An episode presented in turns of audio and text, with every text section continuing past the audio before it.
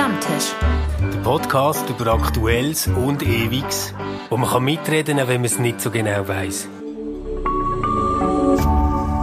RefLab.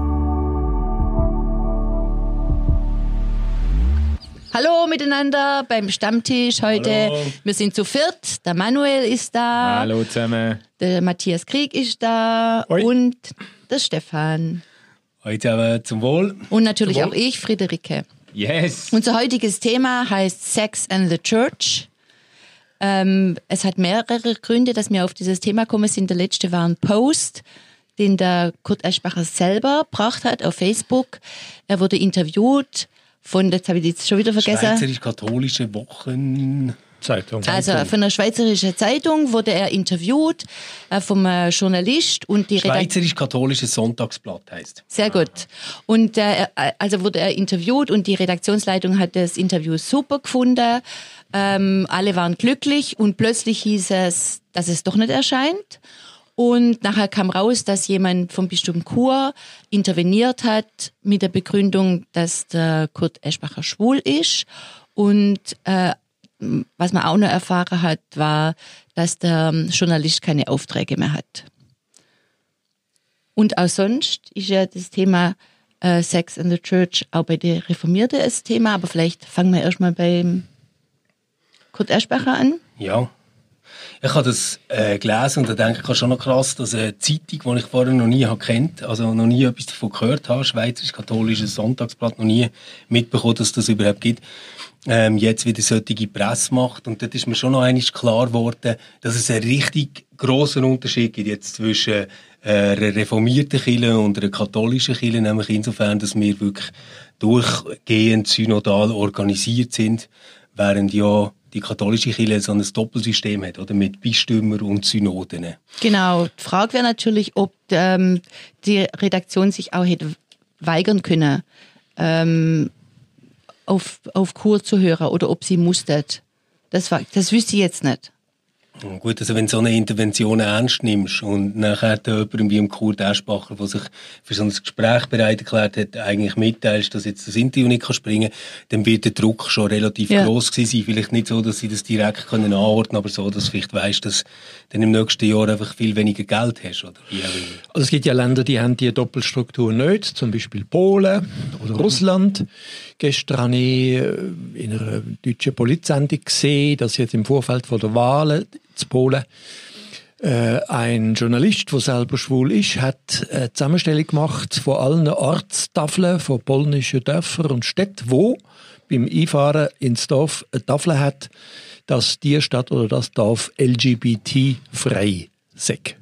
Also es gibt äh, das Viertel von Polen ungefähr, äh, gibt's, wo LGBT frei ist. Das ist natürlich die gleiche Formulierung wie judenfrei äh, in der Nazizeit. Das heißt, da ist es dann die katholische Kirche, wo ganz nah beim Staat ist. Da gibt's keine Doppelstruktur. Äh, da haben sie einen Jungen äh, gezeigt, der 15 ist und mit, ich weiß nicht, mit dem Kreuz oder der Bibel in der Hand sich äh, wie, wie der Chines da gegenüber der Panzer beim Tiananmen steht er äh, einer LGBT-Versammlung, wo, wo da marschiert, entgegen. Also das ist ja nichts Neues und äh, Church in äh, also Church Sex and, and the Church ist ein Running Gag seit Jahrhunderten. Du sagst jetzt seit Jahrhunderten, ist das wirklich so? Also, es nimmt mich Wunder, das ist keine rhetorische Frage. Ich habe immer irgendwie das Gefühl, das ist etwas, wo so unser äh, grosser Sündenfall war im 19. Jahrhundert, dass wir so brüht worden sind und irgendwie Sex äh, zum einem religiösen Thema ist worden, wo man mit allerlei Regeln und Verboten beleidigt. Ja, ja, also wir haben den kleinbürgerlichen Zugang zu dem, oder? Und äh, Kleinbürger, die in der Kirche am meisten zu sagen haben, die bestimmen da auch den Ton. Aber äh, es hat vor 500 Jahren, äh, zur Zeit vom Luther, haben in Rom Päpste ihre Kinder im verheiratet, selber in den äh, päpstlichen Kirchen in Rom. Und all Welt hat das gewusst. Ähm, also die Borgia Päpst, die haben es ziemlich heftig getrieben. Also es gibt auch den anderen Zugang, aber Sex und Kille ist ein ewiges Problem. Also vielleicht müssen wir so sagen, ähm, äh, die Kirche hat ja, ich weiß jetzt nicht mehr genau, ob das im 4., 5. oder 6. Jahrhundert war, das Institut von der Ehe eingerichtet, oder? Und das war ja eigentlich zunächst mal zum Schutze von der Frau. Dass nicht die Männer einfach all, mit alle Frauen geschlafen haben und nachher sie sie sitzen lassen mit den Kindern. Aber das zeigt schon, dass Kirche immer so ein bisschen ähm, Sexualität äh, eindämmt hat. Und auf der anderen Seite glaube ich, dass einfach die sich in der in der Sexualmoral von der Kirche auch immer die Sex, äh, die Moral von der Gesellschaft oder von den tragenden Gruppe zeigt, oder? das- und es hat Zeiten gegeben, wo, wo das überhaupt kein Thema war und da haben auch die Päpste gemacht, was so. sie haben wollen. Das ist schon in der Bibel so. Also, es gibt ähm, Salomo. Aber da wo- gab es noch keine Kirche. Nein, aber es gibt den Salomo, wo 1000 Frauen hat und es gibt äh, Levitikus, wo jede Abweichung von, äh, von der Familie und der Sippe, also abweichendes Verhalten mit Todesstrafe äh, sanktioniert. Also das gibt es auch beides in der Bibel schon. Und spiegelt, wie du sagst, es spiegelt äh, gesellschaftliche Interessen, zum Beispiel das Interesse am Sicherstellen von der Institution, Ehe, Familie, Staat. Ähm, aber es gibt auch völlig das andere. Es gibt Liebschaft zwischen David und Jonathan und das ist eine, eine homoerotische äh, Liebschaft gewesen. und es gibt wunderschöne Texte darüber in der Bibel. Aber ich finde den Gedanken schon noch wichtig von der Friederike, dass, äh, dass das Anliegen von der Ehe in der Kirche nicht einfach immer nur aus äh, nur von Sexualfindlichkeit und Brüderei getrieben war, sondern dass, dass es auch den Aspekt hat zum äh, vom äh, Schutz von äh, der Frau, von Familie und so weiter, dass es auch zumindest ursprünglich ein Motiv äh, war. Und interessant ist ja jetzt, dass, äh, äh, wenn du die äh, Päpste erwähnst, das ist ja ein Punkt, wenn ich das richtig auf dem Schirm habe, wo jetzt ein, ein Martin Luther auch besonders schockiert hat, also der moralische Zerfall in Rom, äh, wo dann eigentlich in der Reformation drin eigentlich auch der, äh, so ein bisschen wie ein, ein, ein Impuls enthalten ist, zum äh, auch im sexuellen Bereich nicht ähm, diesen diesen Verfallserscheinungen zu erliegen. Ja, ja, das, da- das ist völlig klar. Und da hat äh, Luther recht gehabt und äh, ihr habt völlig recht, äh, die Institutionen haben einen grossen Schutzwert. Also das ist ein Schutz für die Frau, das ist aber auch der Schutz vom Mann, das ist ein Schutz vom Kind. Also es wird Schutz ausgesprochen, das ist richtig. Es wird aber, Ordnung, oder? Genau, Gegenüber- aber wann, die Frage ist ja, wann kippt das um in Doppelmoral? Und was ich nur auch will sagen ist, die Doppelmoral hat es immer und ewig schon gegeben. Also schon, wo, schon dann, wo niemand darüber geredet hat, über Übergriffe auf Buben in den katholischen Kirchen, in, in, in Klöstern, in Klosterschulen, hat man ganz klar gewusst, äh, kenne ich Leute, mir, mir erzählt haben, im, äh, im, im Kloster von der Mönch äh, ist, ist ein Großteil ist auch schwul. Äh, also das hat es schon immer gegeben. Das ist bei MeToo genauso, was in der Filmindustrie, dass man sich muss durchschlafen muss, um irgendwie die guten Rollen zu bekommen. Das ist immer dann, wenn, wenn der Schutz der berechtigte Schutz umkippt in Doppelmoral. Und die Frage ist, wann ist das der Fall? Okay, aber jetzt sprechen wir über zwei verschiedene Sachen, also d- oder zwei Aspekte, Sex und Kirche. Das eine wäre Brüderie und das andere wäre Doppelmoral, Genau. oder? Gut. Und ich glaube, es wäre auch dort drinnen noch wichtig, dass man dann sagt, wir müssen noch einmal unterscheiden zwischen Sex und Gewalt, oder? Ja. Also wenn es jetzt irgendwie darum geht, dass äh, Buben missbraucht werden in der katholischen Kirche, würde ich jetzt das weniger mit Sex in Verbindung bringen, sondern mit Gewalt. Und das ist wahrscheinlich zu keiner Zeit etwas gewesen, wo man jetzt hätte können sagen, ja, da ist man noch stolz drauf, wenn das rauskommt. Ähm, was äh, so meine These wäre, die ich hätte für das Ganze, ist, dass wir eine lange, lange Zeit haben, wo Religion zusammen auch mit weltlicher Macht und so Gesellschaften strukturiert, Orientierung gibt, ähm, quasi sagt, wie das eine Familie zu leben hat, wie das ähm, die, die ganzen Geschichten mit Fortpflanzung, mit Eigentum etc. geregelt werden. Das haben wir einen grossen Teil, wo Religion mitmischt. Und dann haben wir doch aber so etwas wie einen Clash, wo das abbricht, wo Religion nicht mehr ein System ist, wo für das zuständig ist. Und mir denkt, dass sich dort eben die ganze äh, Thematik von wer darf wenn mit wem wie Sex haben, nicht abschwächt, sondern sogar intensiviert. Also das, was Friederike gesagt hat, mit der Ehe wird im Prinzip zuerst mal eingeführt, auch als ein Schutz für die Frau, die nicht einfach kann bleiben sitzen werden.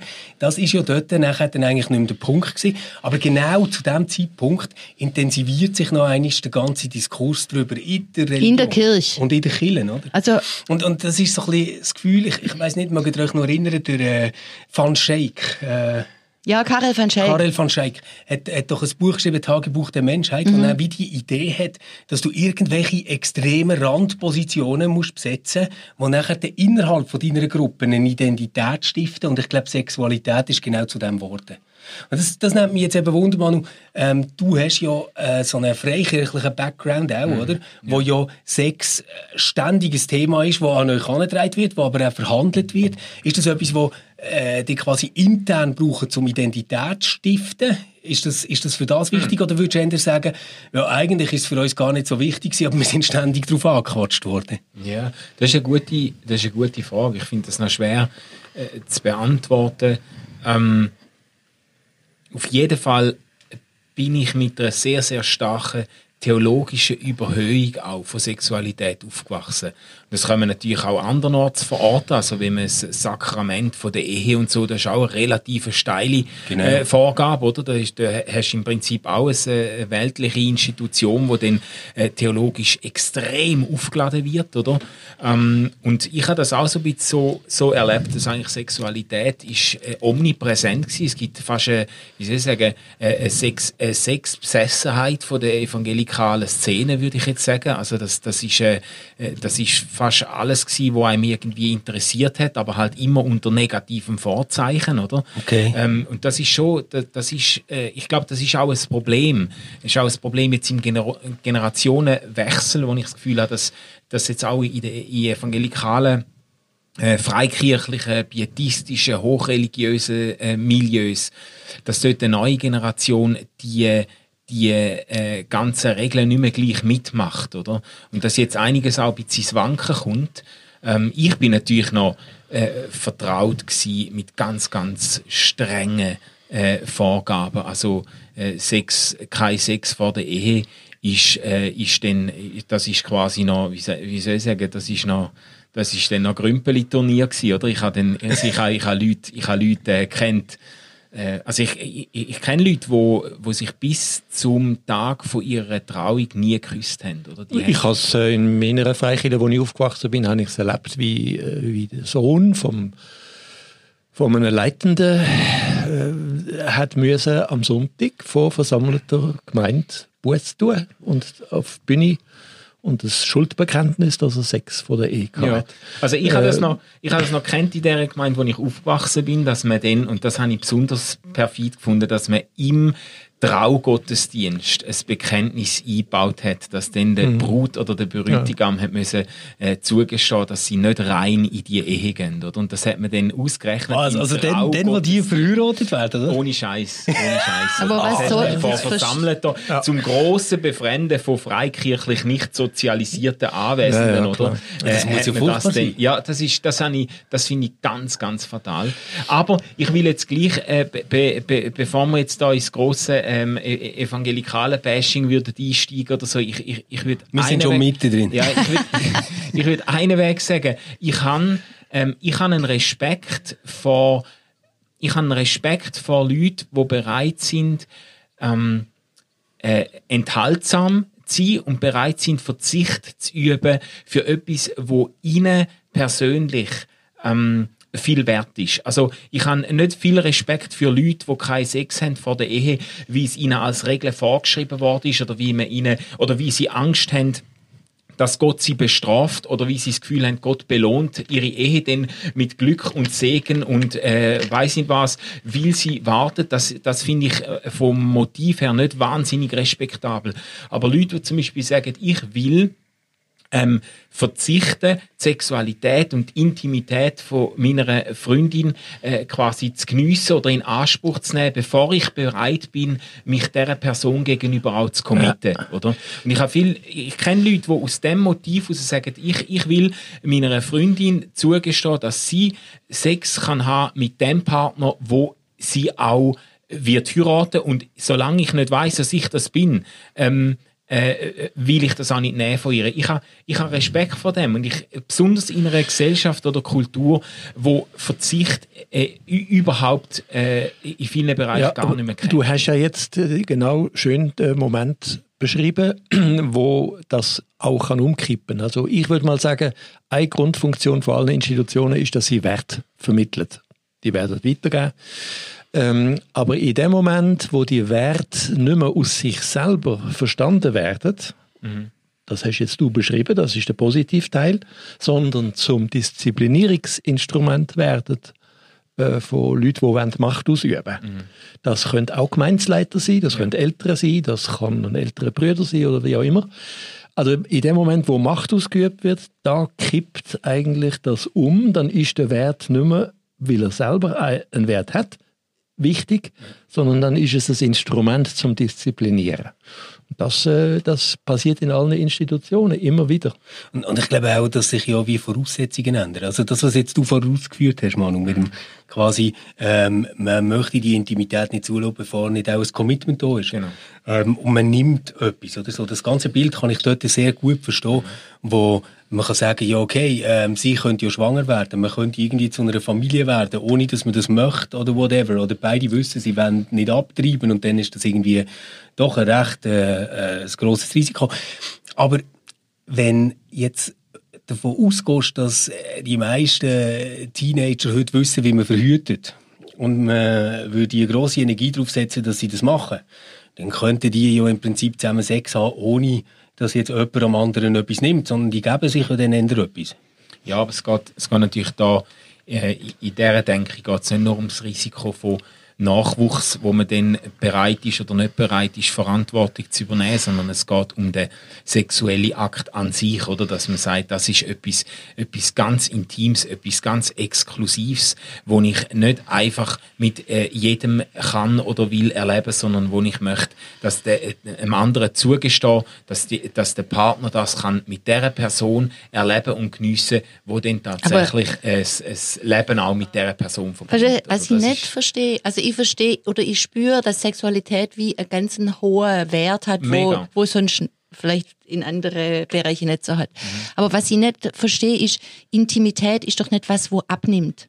Du kannst doch mit jemand sehr intim sein und dann mit einem neuen Partner zu einer späteren Zeit auch wieder intim sein. Das, und das nimmt einem doch gar nichts weg. Es macht höchstens Sinn, wenn man sagt, ja, die Jungfräulichkeit wird einem weggenommen. Wobei ja. das ist ja auch kein Ziel, sondern Ausgangspunkt. Oder? Ja, aber es ist also, ich verstehe eigentlich die Logik nicht. Das ist so eine Art Sakralisierung oder Idealisierung von der Jungfrau oder so. Ja. Oder, oder vom ersten Mal. Ich, ich habe das zum Beispiel so erlebt mit, so mit äh, meinen Kindern, dass ich, als ich das erste Kind Kind einfach hatte. Und ich mir nicht vorstellen äh, wo wir das zweite Kind erwartet haben, dass ich nochmal einen Mensch so gerne könnte haben wie das erste Kind. Mhm. Und ich habe das aber genau so können. Mhm. Und zwar sofort, was ist da war. Mhm. Und etwa so stelle ich mir das vor mit Intimität und Liebe. Also, dass es nicht etwas ist, wo, wo man quasi eine begrenzte Ressource ja, hat, um genau. etwas empfinden, oder? Und dazu gehört aber auch, und zum auf den Kurt Eschbacher zurückkommen, äh, ist äh, Libido ist ein unheimlich starker Antrieb. Wie Angst äh, oder wie Neugier und anderes ist ein ganz ein starker und der hört nie auf. Und zu der Libido gehört, dass sie die ganze Bandbreite vom erotischen Leben äh, als Möglichkeit hat. Nicht jeder ergreift alle Möglichkeiten aber jeder hat eigentlich Zugang zu allen Möglichkeiten. Mhm. Das heißt, es gibt keine Menschen, die von Natur aus hetero oder homosexuell sind, sondern jeder hat Zugang zur ganzen Bandbreite. Aber Gesellschaft hat das angefangen, sozusagen nach Kästchen äh, sortieren. Dazu gehört jetzt auch das Kästchen LGBT. Einer von diesen Buchstaben hast du vielleicht. Oder keine. äh, ich glaube aber, äh, man kann schon in der Bibel zeigen, äh, Erotik hat eine riesengroße Bandbreite. Und es ist für mich als Theologe immer interessant, dass Ahava im Hebräischen ein Wort ist, wo nicht aufteilt wird. Ich bin aber auch theologisch, aber auch freikirchlich, ich bin aufgewachsen in der Unterscheidung von Philia, Agape und mhm, Eros. Genau. Ja. genau das ja. ist aber ein kleinbürgerliches Konstrukt, wo in der, weder in der Bibel vorkommt, noch in der Philosophie, auch nicht im Symposion vom, äh, vom genau. Platon. Äh, das ist eine Disziplinierungsmaßnahme. Das heißt, Agape darfst du immer machen, musst sogar. Äh, Eros ist sehr beschränkt und äh, Philia ist im Sinne von nächster Liebe ist immer gut. Mhm. Okay, aber also ich, ich habe aber jetzt erst gedacht, du meinst eine andere Dimension von nicht beschränkt und das wollte ich nochmal einfügen. Du hast gesagt, wir redet nicht von Gewalt, wir redet von Sexualität. Und aber äh, dass Menschen überhaupt auf die Idee kommen, dass Sexualität domestiziert werden muss, hängt auch damit zusammen, dass Sexualität eben auch eine ganze Bandbreite hat. Ja, und Sexu Sexualität kann äh, in sich Gewalt Ja, äh, ja, ja, auslösen, genau. oder? Also total, total. Ja. Und auch ähm, zum Teil kann, kann ja genau das gut sein und lustvoll erlebt werden. Genau. Und alles. Das, das ist Also ich denke, die Angst vor der Kille, vor der Sexualität, Ja. ist die gleiche Angst, die die Kille hat gegenüber den Mystiker.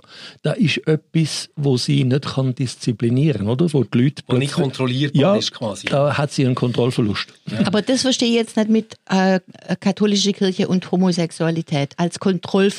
Verstehe ich nicht. Warum? Das muss doch für Sie gar Äh, kein Kontrollverlust Nicht Homosexualität, sondern Sexualität insgesamt. Ja. Und darum hat man angefangen, äh, das zu disziplinieren. Man hat äh, Kästchen geschaffen, Kategorien und da gehört äh, zu den No-Gos gehört äh, bei der einen Katholiker, längstens nicht bei allen, also bei, bei einer Minderheit gehört äh, Homosexualität dazu. Das sind aber die, das sind die Konkretionen von Disziplinierung, um es im Griff zu bekommen. Oder? Ja. In Polen haben offenbar viele Menschen, ein Großteil der Bevölkerung, wo die PIS wählt und so, haben Angst davor, dass, wenn Sexualität, Homosexualität zugelassen wird, sozusagen ein Fass aufgemacht wird und Menschen äh, äh, losgelassen und Aber nicht mehr hier, kontrollierbar sind. Kat also hier bei uns ist Ja. ja, schwul sei schon halb normal, Ja, ja, aber oder? Chur, Chur ist der schon fast in Polen, oder? Okay. mental sicher, mental sicher, geografisch warten wir noch nicht. Ähm, aber das, äh, das könnte man jetzt auf zwei Arten deuten, was wir jetzt gerade diskutiert haben. Ich, ich probiere mal so die beiden Pole zu zeigen und bin dann gespannt, was die dazu meinen. Das eine wäre, man könnte sagen, okay, wir alle könnten eine ganze Bandbreite von Sexualität erleben und sehr viele machen das ja nicht. Ähm, sehr viele äh, gehen heterosexuelle Beziehungen ein, heiraten dann, äh, haben eine Familie, betrügen sich ein paar Mal, aber bleiben irgendwie insgesamt in diesem Schema und bleiben dem verpflichtet. Jetzt könnte man sagen, das könnte ja irgendwo eine Frusterfahrung sein, die nachher dann auch so eine Art Gereiztheit äh, als Reaktion hervorruft. Das, das wäre so vielleicht die eine Deutungslinie. Also ich erlaube mir nicht, was alle anderen Genau. sich... Ja, okay. was, was die Mhm. anderen dürfen und darum bin ich nachher hässig. Man könnte dort sagen, es könnte gerade umgekehrt sein. Ich erlebe das als Verunsicherung, die ich mit dem nicht mag stellen und das kann eine gewaltsame Abwehr geben. Das- Dann gibt es ja auf der anderen Seite noch den anderen Pol, der vielleicht so ein bisschen religionsspezifisch ist und das ist das, was du hast gesagt hast, mit dem äh, Sexualität ist nicht domestizierbar. Also wir, Ja. wir kriegen es nicht in den Griff, es Ja. ist eine, eine andere Art von Energie und gleichzeitig merken wir aber, dass ganz viel von dem, was eben nicht mehr Sexualität ist, sondern wo Gewalt Ja. beinhaltet, irgendwo stark religiöse Momente drin hat. Also ich meine jetzt in der Herstellung von Hierarchie, also ganz klar Missbrauchsskandal, die seit 2010 sind aufgekommen, oder? Aber auch ähm, Übergriffsskandal. Übergriffsskandal, so, äh, wo, wo man merkt, dort, dort spielt etwas mit rein, wo ich jetzt als äh, selber mich religiös verstehender Mensch nicht kann sagen, das hat gar nichts mit Religion zu tun. Das glaube ich eben auch nicht. Ah, Das ist ja hochreligiös, oder? Die, also Kirche hat verlehrt, was sie mal sehr gut hat können. Die katholische Kirche noch besser als Protestanten. Sie hat zum Beispiel vor der Fastenzeit hat sie die Orgie zugelassen. Sie hat sie sogar institutionalisiert. Fasnacht. Oder? Fasnacht ist eine institutionalisierte Orgie Ja. als Stelle von der römischen, griechischen Bakchanalie.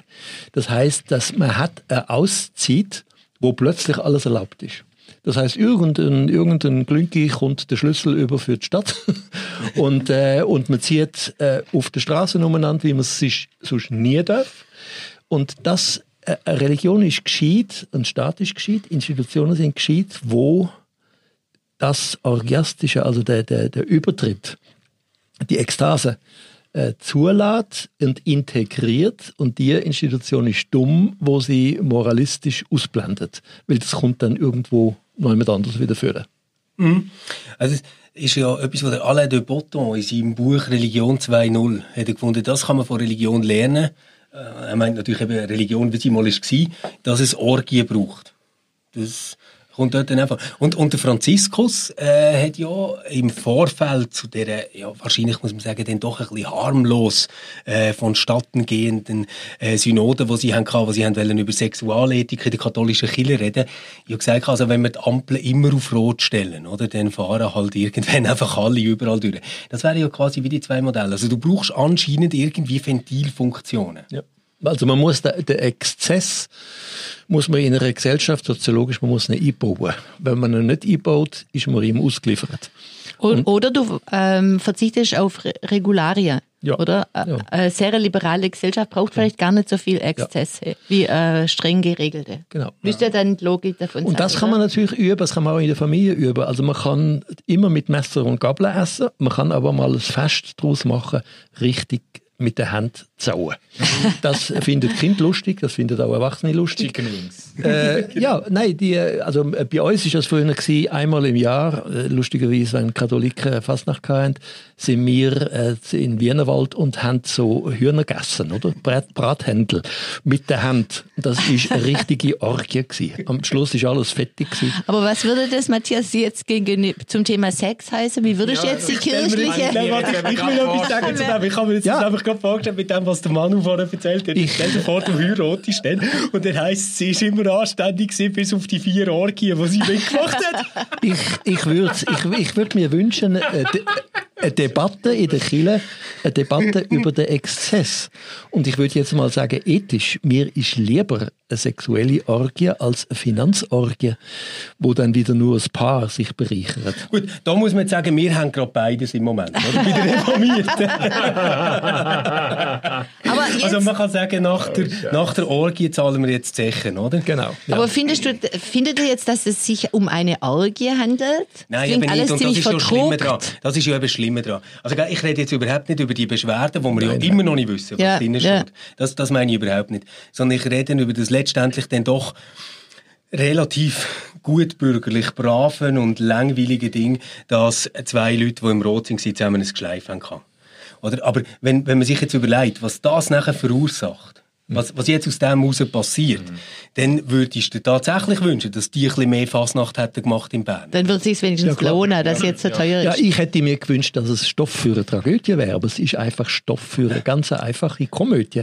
Es ist eine Operette, wo jetzt da passiert ist, leider, und ich fürchte, man diskutiert nur über das Operettenhafte und nicht über das, was gefällt hat, nämlich die staatspolitische oder kirchenpolitische äh, Grandezza, die hat völlig gefällt, oder? Wie hätte die können aussehen jetzt?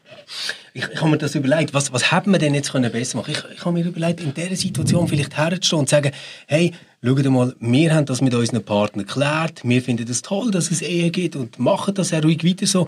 Wir für uns haben das jetzt ein bisschen erweitert und sind so ein tolles Modell für polyamore Beziehungen. Naja, also zum, zum Also, wo es angefangen hat, hättest du das Du und sagst, Das interessiert mich eigentlich überhaupt nicht. Ich finde, man darf auch als Kirchenleitender oder als Politiker darf man verliebt sein und alles Mögliche machen. Nein, das, was ich von einem Politiker erwarte, auch Kirchenpolitiker, ist, dass er Sinn hat für magistrale äh, Pflichten und Funktionen. Und magistral wäre gewesen, der richtige Zeitpunkt zu wissen.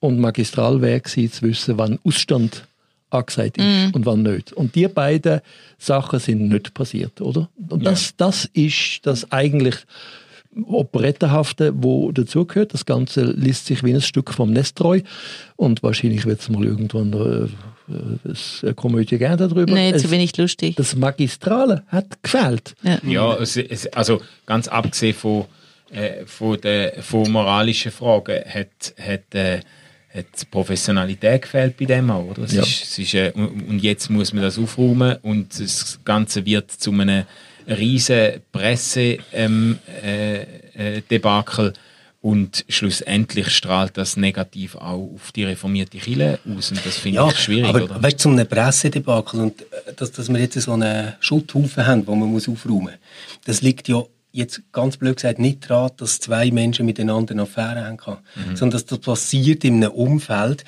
wo du es quasi für undenkbar haltest. Dass du einfach herstehst und offen mit dem umgehst. Und das ist doch seltsam in einer reformierten Kirche, wo ein Karl Barth relativ offen in einer Dreiecksbeziehung leben oder? Und das ist ja jetzt doch schon irgendwie, was ist das, 90 Jahre her. Wo, wo man doch irgendwie sich, sich würde sagen, wir müssten doch da einen Schritt weiter sein. Wir müssten doch sagen, wir finden ähm, bei Beziehungen wichtig, dass die Leute, die in die Beziehung involviert sind, auf Augenhöhe sind miteinander, dass sie Verantwortung übernehmen füreinander. Das, das sind doch Kriterien, wo man das dran messen, aber doch nicht irgendwie eine klein bürgerliche Sexualmoral, wo nachher dann im Prinzip, sobald die verletzt ist, äh, hast, hast nachher äh, eine riesige Hypothek, die nicht mehr los wirst. Es darf ja eben gar nicht auffliegen Das, ist, das, ist, das sind ja wie die Spiele. Äh, es, sind, es sind eben, wie wir am Anfang gesagt haben, sind Werte verloren gegangen. Oder? Also das Gegenstück ist der Willy Brandt. Der Willy Brandt ist zurückgetreten, weil er einen Spion bei sich hat, wo er gar nicht dafür kann. Wo der Herbert Wehner ihn gezwungen hat. Ja. Ja. Er ist, Aus anderen er Gründen. ist zurückgetreten. Bei uns und in unserer Zeit tritt niemand zurück. Man, man wartet immer, bis eine Untersuchungskommission und das weiß ich was alles, bis der Scherbenhaufen groß genug ist. Und das heißt, da bescheidigt man eigentlich Institution, indem man die Werte, wo die Institution eigentlich sollte vermitteln, schon gerade selber nicht mehr äh, achtet. Okay, aber wie der Stefan gesagt hat, es braucht eben eine Grandezza, nicht nur um magistral zu sein, sondern auch, um auch sowas zu machen, zu sagen, ja Natürlich. gut, das Ja. haben wir. Genau. Vielleicht In dem Moment, wo sie gemerkt haben, unsere Beziehung vertreibt sich nicht mehr mit der Aufgabe politisch, die wir haben, hätten sie, Hätte sie reagieren müssen sagen, müssen. das ist der Moment, jetzt müssen wir zurücktreten, um unsere Liebe zu schützen zum Beispiel, aber auch die Institution und Ja. unseren Auftrag. Vielleicht war sie nur heimlich interessant. Aber vielleicht bringt das Ganze jetzt auch die Institution vorwärts. Oder? Vielleicht, vielleicht sind wir jetzt nicht so dumm und sagen, ja, jetzt bestücken wir das einfach mit neuem Personal und führen nochmal die gleiche Komödie auf irgendwann. Sondern vielleicht sagt man ja, hey Mann, das ist jetzt irgendwie schade gewesen, dass das so passiert ist. Ähm, toll ist gewesen, wie schnell äh, dass man nachher doch auf alles reagiert hat. Oder? Also die Beschwerde kommt im Januar, jetzt haben wir... November ist sie, glaub ich, gekommen, oder? Ja. ja, aber, aber dann äh, kommt es zu dieser Anhörung jedenfalls. Ähm, jetzt haben wir den Scherbenhaufen, vielleicht haben wir ja bis nach der Sommerferien schon wieder ein etwas geordnet. Aber vielleicht ist es eben jetzt ein richtiger Moment, zu sagen wir wollen gar nicht mehr zurück zu dieser alten Ordnung, die wir haben gehabt, sondern wir wollen vielleicht eine andere Art von Kultur haben, wie man über Beziehung und Sexualität in unserer reformierten Kirche nachdenken kann. Nämlich ohne, dass es pornografisch oder schlüpfrig muss werden, aber auch nicht immer in dem kleinbürgerlichen, ähm, normierten Korsett, wo alles immer gerade, äh, ich mache jetzt extra Anführungszeichen, Sexskandal ist, wenn irgendetwas Also meine Hoffnung wäre schon, dass Kille mal wegen einer richtigen Innovationsorgie ins Gespräch kommt und nicht wegen so einem kleinbürgerlichen Ich warte immer noch auf den Vorschlag Operette. von der Sexorgie, wo es noch braucht. Okay, ich gebe auf. Ich denke darüber nach. Ja. Gut, also Matthias, das heisst, du bist ganz sicher nächste Woche wieder dabei und erzählst uns von den grossen Plänen nach dem Reformationsjubiläum. ich danke euch, dass ihr dabei seid. Es hat Spass gemacht, wir haben ein bisschen lang gemacht. Wir äh, freuen uns auch auf eure Ideen zu Orgien, Fasnacht, Komödie und Tragödie und ähm, gebt euch Sorge bis in einer Woche. Ciao zusammen. Ciao zusammen. Ciao zusammen. Adieu. RefLab.